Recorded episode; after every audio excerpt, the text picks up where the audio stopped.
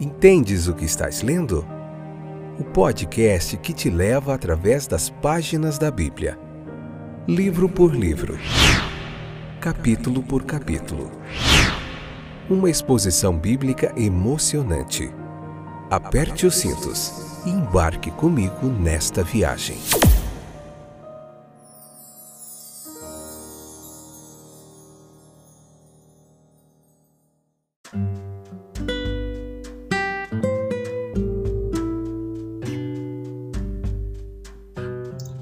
Olá, eu sou o Fábio e esse é mais um fantástico, excepcional, fora de série episódio do podcast Entendes o que estás lendo? Tudo bem com vocês?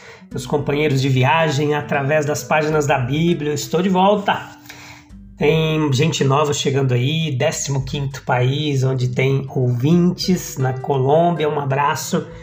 É no seu coração aí hoje, que essa palavra de Deus possa edificar o seu coraçãozinho, trazer paz, renovo, transformação, regeneração, edificação, consolo, enfim, tudo aquilo que a palavra de Deus é capaz de fazer. Vamos ver aonde nós paramos hoje? Nós fizemos o capítulo 19, parte 1, parte 2, parte 3. É isso? E hoje é o capítulo 20. Deixa eu só achar aqui é, onde que eu escondi isto?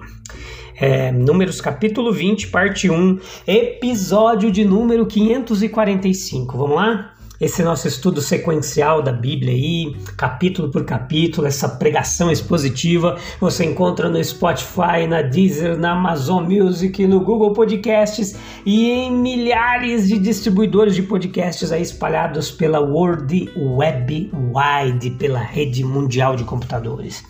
Então, vamos lá? Prontos? Então leia o capítulo 20, vem para cá Convida mais gente e vamos aprender mais da palavra de Deus. Entenda comigo que a permanência lá em Cádiz, Barneia, simbolizou uma peregrinação inútil. Uma repetição sem progresso daquele povo ali. Refletindo muitas vidas que após anos de trabalho retornam ao ponto de partida, girando em círculos. O capítulo 33 ele destaca várias paradas, enfatizando que Israel não tinha permissão para sair do deserto. A nossa sabedoria está, meus queridos, em observar não apenas o que está revelado, mas também o oculto, pois frequentemente o que o mundo chama de história é apenas trivialidades. A morte de Miriam que foi registrado após os regulamentos do capítulo 19, aqui no começo do capítulo 20, levanta várias questões para a gente meditar. A distinção dela como uma profetisa, irmã dos líderes de Israel, não a eximiu da proibição de entrar na terra prometida. Apesar de sobreviver a todas as adversidades, não há garantia de uma vida mais longa.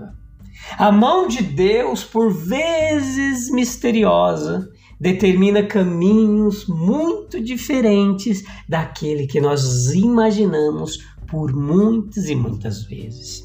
A sua morte lá em Cádiz, sem entrar em Canaã, destaca para gente o aprendizado da inevitabilidade do sofrimento terreno. É inevitável. Decorrente de ações passadas, a gente colhe o que planta, não adianta. Mesmo que Deus perdoe, você vai colher aquilo que você plantou. A esperança de uma participação em uma terra melhor, ela é silenciada. Cristo, ao trazer à luz a vida e a imortalidade, ele redireciona nossa busca para algo além deste mundo. A reclamação do povo lá em Meribá destaca a impaciência diante de uma necessidade real de água no deserto. A falta de oferta aparente para a necessidade levou a uma expressão precipitada e ímpia, revelando a tendência humana de julgar com base nas circunstâncias visíveis, naquilo que vê a experiência passada, incluindo milagres como as águas de mar, a rocha de Refidim, não fortaleceu a fé daquela nova geração. O povo insatisfeito agora eles es expressam desejo precipitado e fez reprovações injustas tanto a Moisés quanto a Arão. E a resposta de Deus no texto destaca sua compaixão, misericórdia, mesmo diante de tanta murmuração. Ele reconhece a real necessidade do povo e provê água abundantemente, usando uma fonte improvável, a rocha diante deles. Isso tudo aqui, queridos, vem ressaltar a advertência contra julgamentos precipitados. Pois Deus muitas vezes escolhe maneiras inesperadas, sim, maneiras inesperadas para suprir nossas necessidades, de onde menos imaginamos. Ele provê. A história ela aponta para várias lições espirituais, incentivando a confiança na providência divina, mesmo quando as circunstâncias nos parecem desafiadoras. É, capítulo 20, versículo 10 ao 12, nos fala sobre o pecado de Moisés e Arão. O relato ele destaca como o pecado, mesmo entre homens escolhidos e experientes como Moisés e Arão, pode ocorrer devido à desatenção e especialmente ao momento de falta de fé. Moisés, apesar de sua longa experiência, caiu na armadilha da incredulidade, prejudicando não apenas a si mesmo, mas também a maneira como Deus seria glorificado diante do povo. O pecado foi punido publicamente, proporcionando uma lição para as gerações futuras. A ênfase do texto na punição pela falta de fé destaca a importância de mantermos uma fé robusta, pois a incredulidade pode ser a raiz de muitos problemas espirituais. Sim. Além disso, essa história aqui, ela ressalta que nossa desatenção espiritual, ela pode levar a consequências muito sérias. Sim. A punição, embora pareça grande aos olhos do povo na época, serve como um lembrete de que ninguém pode nos humilhar ou levar à perda a não ser nós mesmos. No entanto, a perda temporária de Moisés na Canaã terrena não se compara à herança eterna prometida na presença de Deus. O pecado de Moisés, capítulo 20, versículo 12, e deve ter rolado aqui algo errado nesse episódio de Moisés perto do penhasco de Cádiz, algo que não condizia com a posição elevada dele, desagradou a Deus. A bronca forte de Deus é, e a punição severa deixa isso bem claro. O próprio Moisés ele achou a punição pesada e isso é compreensível. Ele passou 80 anos esperando e trabalhando para ver a promessa cumprida. Nos últimos 37 anos, ele alimentou a esperança de entrar na terra junto com Josué, Caleb e aquela nova geração. Isso estava muito perto do coração dele. Tanto que, ao saber que não entraria na terra prometida, ele tentou reverter a situação. Deuteronômio capítulo 3, versículo 25. O que foi que Moisés fez de errado? Duas coisas são evidentes na história. Moisés, instruído a falar com a rocha para que ela desse água, bateu nela com a vara de Deus, e não só uma vez, mas duas. E ao se dirigir ao povo, ele não usou calma e autoridade, mas ele falou com calor, com amargura.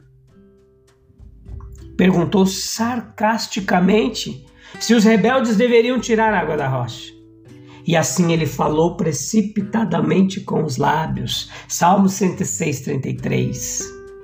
Não é difícil entender porque Moisés perdeu a cabeça dessa vez. Aos 120 anos, a geração que pecou e foi condenada a morrer no deserto quase desapareceu.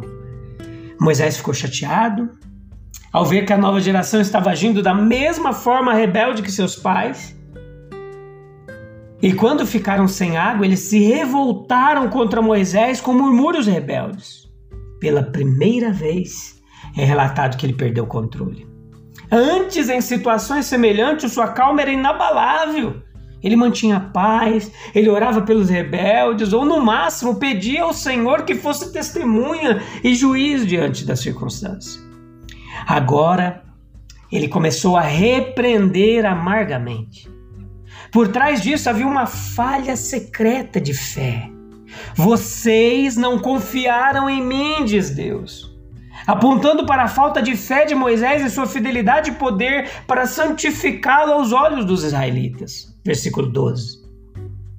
A antiga mansidão de Moisés era fruto da fé.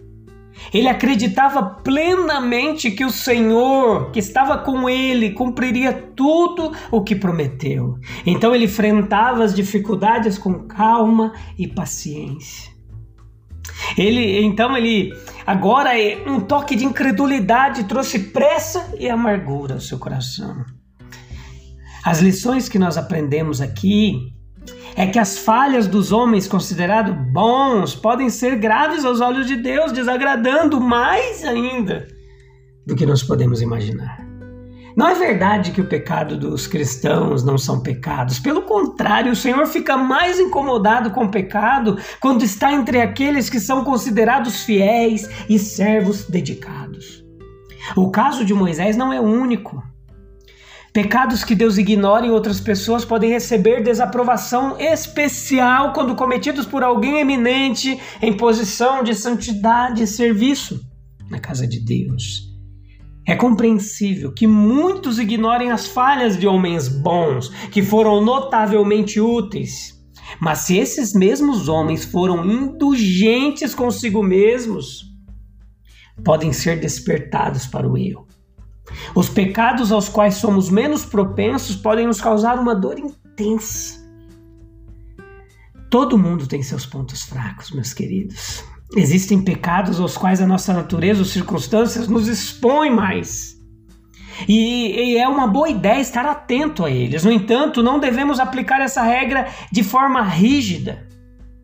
A história nos conta lá por volta do ano 870, quando Dumbarton Rock a cidade foi conquistada por um exército viking.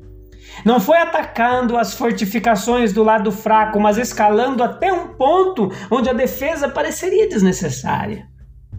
Jó foi paciente, mas pecou por impaciência. Pedro foi corajoso, mas caiu na covardia. Moisés era manso, mas caiu em amargura. Devemos cuidar não apenas de nossos pontos fracos, mas também daqueles em que nos consideramos fortes. O pecado de Moisés nessa passagem, em Números capítulo 20, versículo 12, ele é destacado como uma desobediência grave. Várias maneiras revelam a extrema gravidade do pecado, considerando o caráter de Deus, os preceitos de sua lei e a obra de Jesus Cristo. Além disso, o castigo divino aplicado a Moisés enfatiza a seriedade do ocorrido. Sim, reflita comigo em duas perguntas retóricas, depois a gente vai fazer uma oração para encerrar esse episódio. Como que a morte de Miriam em Cádiz, sem entrar na Terra Prometida, destaca essa inevitabilidade do sofrimento terreno decorrente de ações passadas? Diante do pecado de Moisés e não falar com a rocha, mas sim golpeá-la, como isso ilustra a importância da obediência mesmo para aqueles que estão em posição elevada? Reflita nisso. Vamos orar para a gente encerrar? Ah, Deus compassivo, nós reconhecemos, assim como Moisés, que nossas ações passadas muitas vezes moldam nosso caminho futuro. Nós pedimos por Sua misericórdia diante das inevitabilidades do sofrimento terreno. Que assim como Miriam, nós possamos confiar em Sua soberania, mesmo quando nossos anseios não se concretizam da maneira que esperamos. Oh Senhor, em nossa jornada, ajuda-nos a aprender com as lições espirituais apresentadas nas Escrituras especialmente no episódio em que Moisés, em um momento de desatenção, falta de fé, comprometeu a manifestação da tua glória. Capacita-nos a confiar em tua provisão, mesmo quando as circunstâncias nos parecem desafiadoras diante de nós.